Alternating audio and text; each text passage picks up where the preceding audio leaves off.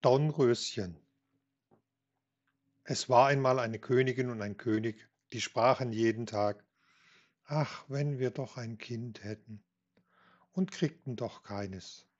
Da geschah es, als die Königin einmal ein Bad im Teich nahm, dass ein Frosch aus dem Wasser ans Land kroch und zu ihr sprach: »Dein Wunsch wird erfüllt werden.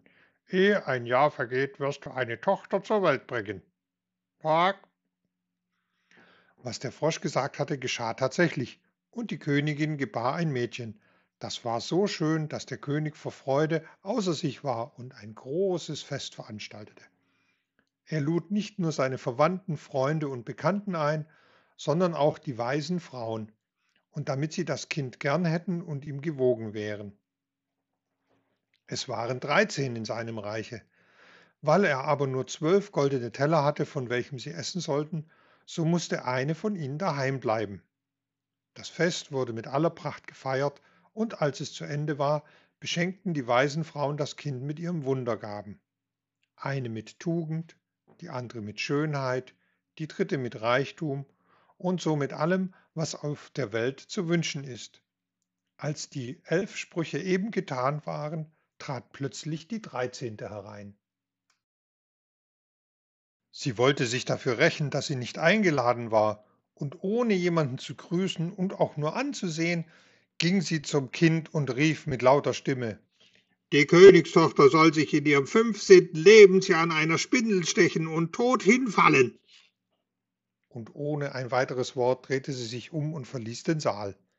Alle waren tief erschrocken. Da trat die Zwölfte hervor, die ihren Wunsch noch übrig hatte und weil sie den bösen Spruch nicht aufheben konnte, sondern nur mildern, sagte sie, es soll nicht der Tod sein, sondern ein hundertjähriger tiefer Schlaf, in welchen die Königstochter und das ganze Königshaus fällt. Der König, der sein liebes Kind vor Unglück gern bewahren wollte, ließ den Befehl ausgeben, dass alle Spindeln im ganzen Königreich verbannt werden sollten. An dem Mädchen aber wurden die Gaben der weisen Frauen alle erfüllt, denn es wurde schön, sittsam, freundlich und verständig, so dass jedermann, der es ansah, liebhaben musste.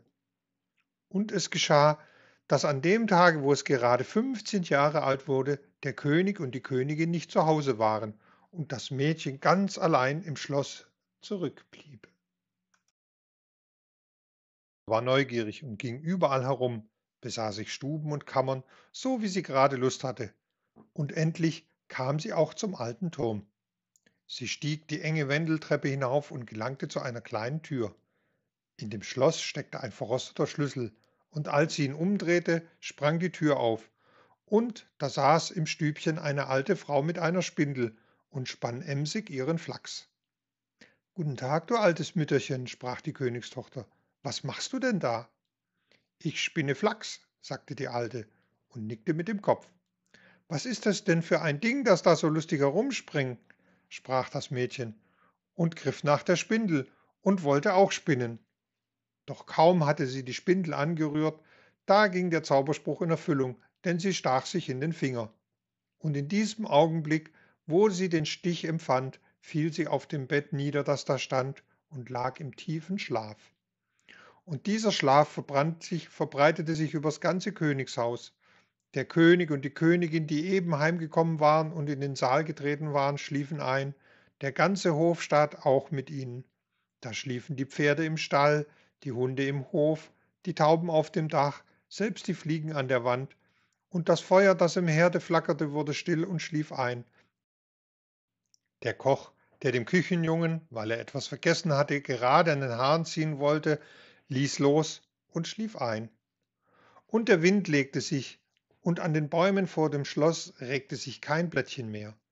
Rings um das Schloss aber begann eine Dornenhecke zu wachsen, die jedes Jahr höher und höher wurde, und bald war das ganze Schloss umgeben, und dann wuchs die Dornenhecke hin, drüber hinaus, bis gar nichts mehr vom Schloss zu sehen war, nicht einmal mehr die Fahne auf dem Dach. So ging die Sage über das Land von dem schönen schlafenden Dornröschen, denn so wurde die Königstochter nun genannt, und von Zeit zu Zeit kamen Königssohne, die versuchten durch die Hecke in das Schloss zu dringen. Es war ihnen aber nicht möglich, denn die Dornen hielten sie fest. Und so kam es, dass das Schloss von niemandem betreten werden konnte. Nach langen, langen Jahren kam wieder einmal ein Königssohn in dem Land und hörte, wie ein alter Mann von der Dornenhecke erzählte und dass sich wohl ein Schloss dahinter verstecke und in welchem eine wunderschöne Königstochter, Dornröschen genannt, läge. Und schon seit hundert Jahren schlafen sie und mit ihr der König, die Königin und der ganze Hofstaat. Er wusste auch von seinem Großvater, dass schon viele Königssöhne gekommen waren und versucht hatten, durch die Dornenhecke zu dringen, aber sie seien alle daran hängen geblieben und hätten sich schwer verletzt und manche seien sogar gestorben.